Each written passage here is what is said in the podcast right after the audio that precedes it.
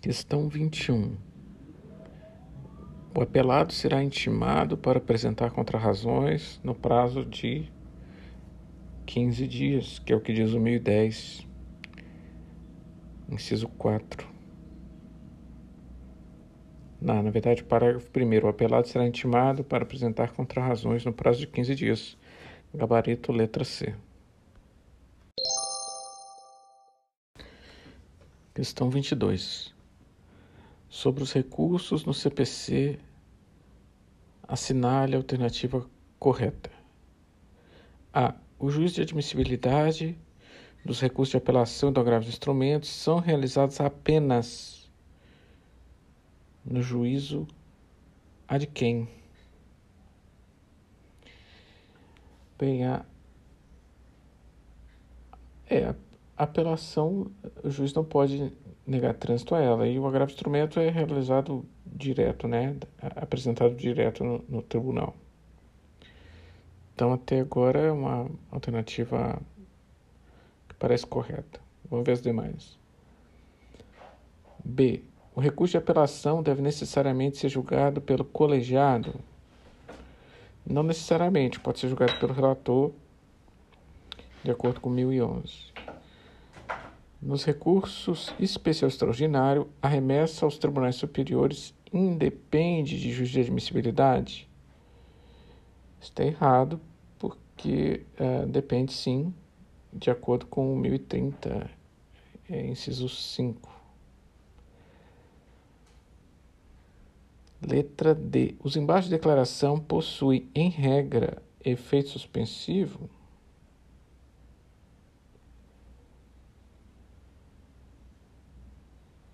Pois visam a complementação da decisão, isso não tem nada a ver, né? Os embaixos de declaração nem têm efeito suspensivo e não há relação de causalidade aqui.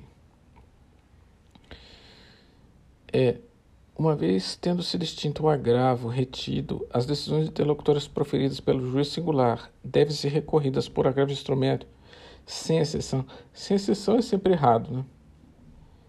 Principalmente nesse caso aí que que o 1009 deixa claro que existem uh, existe a possibilidade de recurso.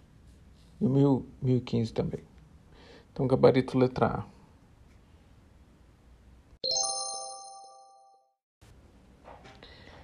Questão 23. Observando o rito do, dos recursos extraordinários especial repetitivos, é incorreto letra A. Somente podem ser selecionados recursos admissíveis para afetação de julgamento aqueles que contêm abrangente argumentação e discussão a respeito da questão a ser decidida. Sim. 1036, sexto. Letra B. Da decisão que determinar o sobrestamento não cabe pedido ou recurso para que exclua o recurso da decisão de sobrestamento. Isso é o 1036, é, parágrafo 2, que estabelece o contrário, que o interessado pode requerer que exclua da decisão de sobrestamento o seu recurso. Então, gabarito a, a letra B. Mas para completar, vamos ver quais são as referências da C, da D e da E. A letra C, sempre que houver multiplicidade de recursos, extraordinários ou especiais com fundamento idêntico à questão, haverá afetação para o julgamento dos recursos repetitivos, observando exposto um regimento.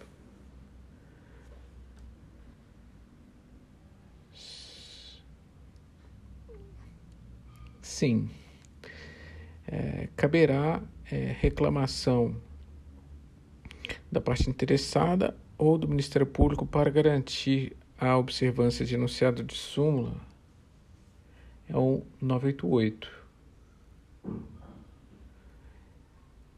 E nas causas que dispensem a fase instrutória, o juiz, independentemente de citação, julgará liminarmente improcedente o pedido que contrariar acórdão proferido pelo Supremo, pelo STJ em julgamento de recursos repetitivos. Isso está no 332, inciso 2.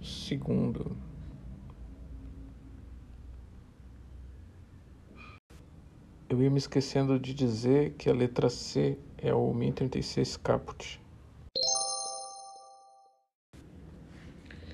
Questão 24. Analise as proposições abaixo referentes ao tema da incompetência no processo civil e assinale aquela que se encontra correta. O conflito de competência está no artigo 66 e ele estabelece que há conflito de competência quando dois ou mais juízes se declarem competentes ou dois ou mais juízes se considerem incompetentes, atribuindo um ao outro a competência entre dois ou mais juízes surge controvérsia acerca da reunião da separação de processos. E aí o parágrafo único diz: o juiz que não acolherá a competência declinada deverá suscitar o conflito, que é justamente a dicção da letra C, gabarito. As demais letras são: A. Não há conflito de competência entre dois juízes ou mais quando surge controvérsia acerca da reunião separação de processos, há sim, que é o 66.3. Prorrogar-se-á competência absoluta? Não, a competência absoluta não é prorrogável. E D, apenas a incompetência absoluta será alegada como questão preliminar? Não mais. Agora também a relativa. Questão 25. Sobre a reclamação prevista no CPC, é certo afirmar que: letra A. É inadmissível quando proposta para garantir a observância de acórdão de recurso extraordinário com repercussão geral reconhecida ou de acórdão proferido em julgamento de recurso extraordinário ou especial repetitivo quando não esgotada nas as instâncias ordinárias. Esse é o 998, parágrafo 5 Então, esse é o gabarito. As demais questões são B. Apenas o Ministério Público, enquanto não for parte, tem legitimidade para impugnar o pedido do reclamante? Não.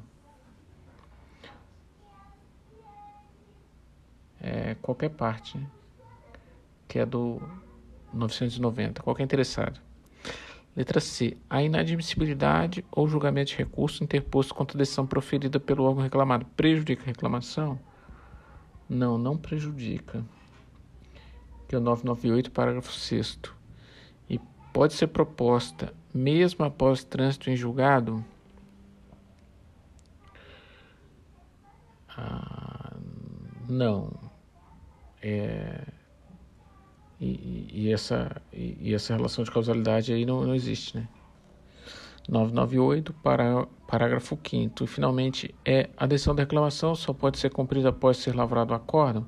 Não, a decisão pode ser cumprida imediatamente, lavrando-se o acórdão posteriormente, que é a dicção do 993.